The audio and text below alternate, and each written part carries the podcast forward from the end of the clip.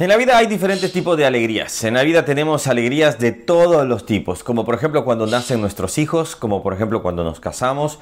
Muchas alegrías creo que podemos llegar a tener, una graduación, etcétera, etcétera.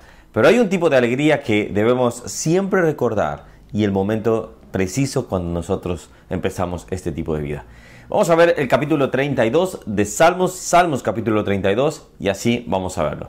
Mi nombre es Ronnie Mejía para aquellos que por primera vez quizás nos van visitando, llegan a este canal por casualidad. Bueno, estamos leyendo la Biblia así capítulo por capítulo, de lunes a viernes. La idea es tomar este capítulo, hacer un pequeño análisis y después ver el versículo en el cual, por lo menos en este caso, a su servidor, Dios eh, habló a mi corazón. Sentí que esa es la palabra que tengo para ustedes y la palabra que a mí me bendijo realmente. Vamos a verlo entonces. E, este capítulo dice, empieza diciéndose la dicha del perdón. Salmo de David, másquil. Bueno, másquil significa, o para que lo tengamos presente, significa como esa instrucción. esas instrucciones que David va a empezar a dar. Este es el primero de unos cuantos, prácticamente unos siete eh, capítulos en los cuales se da como esas instrucciones. También encontramos la palabra Selah. Selah, recuérdense que es esa pausa. Algunos dicen que podría ser una pausa musical.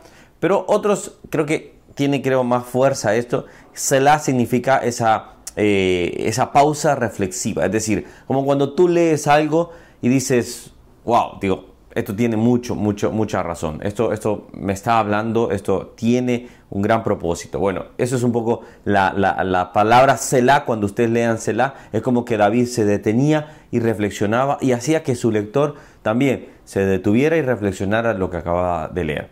Bueno, este, este capítulo trata de, la, dicha del perdón y empieza con el versículo 1 que es, ya lo vamos a empezar a decir, que es el versículo que vamos a ver ahora.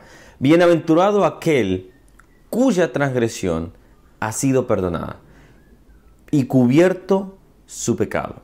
Dichoso, feliz, doblemente feliz, eh, acumulando felicidad de poder saber que aquel que cuya transgresión, aquel, aquel que que, sobrepasó la línea, aquel que infringió en la ley, vamos a decirlo así, ha sido perdonado, ha sido perdonada y cubierta y cubierto su pecado. Infringiste la ley y esa se te perdonó.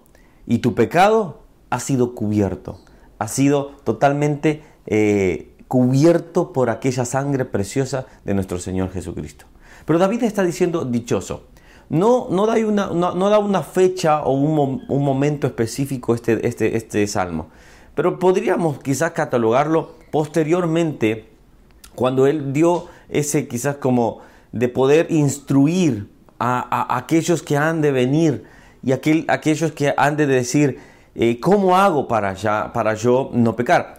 Hay, hay diferentes vidas, hay personas que pueden decir, en mi caso, yo confieso, lo decía, bueno, yo no, no, no he tomado, no he fumado, no he, eh, drogado, no he, no he andado en, promiscuidad, etcétera, etcétera, etcétera. Entonces, y, y, cuando vemos esto, realmente decimos y vemos el punto acá central, ese es el capítulo 1, ¿verdad? Y como dice, bueno, alguien, si no hiciste todo eso, bueno, ¿cómo...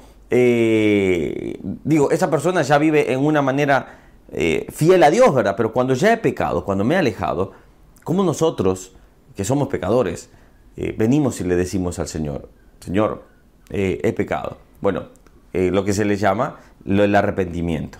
Y aquí es donde David, por eso quizás se puede ubicar posteriormente, cuando ya ha pasado el tiempo, y David se da cuenta que su pecado de aquel momento con Betsabé, por ejemplo, de matar a Urias, él ha sido perdonado. Y él dice, soy feliz, es feliz aquel que, cuya transgresión ha sido perdonada y cubierto su pecado.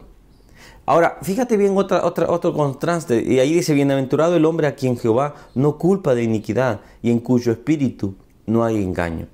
Y el versículo 3 dice algo interesante, mientras callé, se envejecieron mis huesos en mi gemir todo el día, porque de día y de noche se agravó sobre mí tu mano, se volvió mi verdor en sequedades de verano. Estamos pasando un, verano bastante seco y vemos el pasto seco, vemos cómo, cómo el pasar el tiempo eh, y no llover, no eh, tener esa agua, eh, el pasto muere, las hojas mueren, los, los árboles empiezan a, a sufrir la sequedad.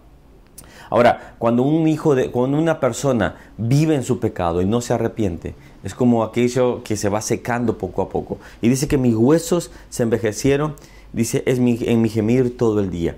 Hay personas que saben en qué han estado y, y no se arrepienten y su vida se va apagando totalmente. Pueden tener felicidad externa, pueden tener todo alrededor, pero igual dejan de tener propósito. Hemos visto eh, artistas, por ejemplo, que tienen todo, tienen millones, fama, eh, tienen, hacen así, pueden tener mujeres, vamos a decir, hombres, etcétera, etcétera, y, pero su vida es sin propósito.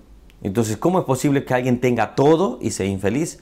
Porque no tiene lo más importante, que es Cristo Jesús. Ahora, cuando vemos esto acá, el arrepentimiento descarga. Vengan a mí todos los cargados y dejamos las cargas en Él, dejamos nuestras faltas en Él y sabemos y sentimos esa absolución, esa, eh, que, nos quitan esa carga y el Señor nos hace eso. Entonces la pregunta es, ¿has dejado tu carga en Cristo Jesús? ¿Sabes qué es lo dichoso de llorar de felicidad y decir gracias Dios porque me has perdonado? Si no lo has hecho, creo que es un buen momento para decirle Señor, perdona mis pecados ¿En qué he fallado? Mentir, robar, eh, odiar, eh, ¿qué más? Eh, hay codiciar, etcétera, tantas cosas, adulterio, fornicación, tantas cosas que podemos estar viviendo y que nosotros debemos decirle, Señor, perdona mis transgresiones. Si lo has hecho y tú lo has vivido y lloras y tú dices, Señor, gracias por ese... Y tú lloras no por, por porque te duela más, lloras por gratitud. Entonces siéntete felizmente. Siéntete dichoso, dichoso. Siéntete bienaventurado. Que el Señor te bendiga y que Dios siga hablando, hablando a tu corazón, pero al mismo tiempo redarguyendo cuando hay pecado. Ven y arrepiéntate. Que el Señor, las puertas están abiertas. Por el momento, en algún momento se cerrarán. Que Dios te bendiga. Si no te has suscrito al canal, puedes hacerlo por acá. Y ahí eh, dale a la, campanita, dale a las notificaciones de todas. Así de lunes a viernes estamos estudiando juntos acá. La idea es que tú agarres tu Biblia, mires tu capítulo mismo y tú hagas tu propio también devocional. Que Dios te bendiga y nos vemos el día de mañana. Chao, chao.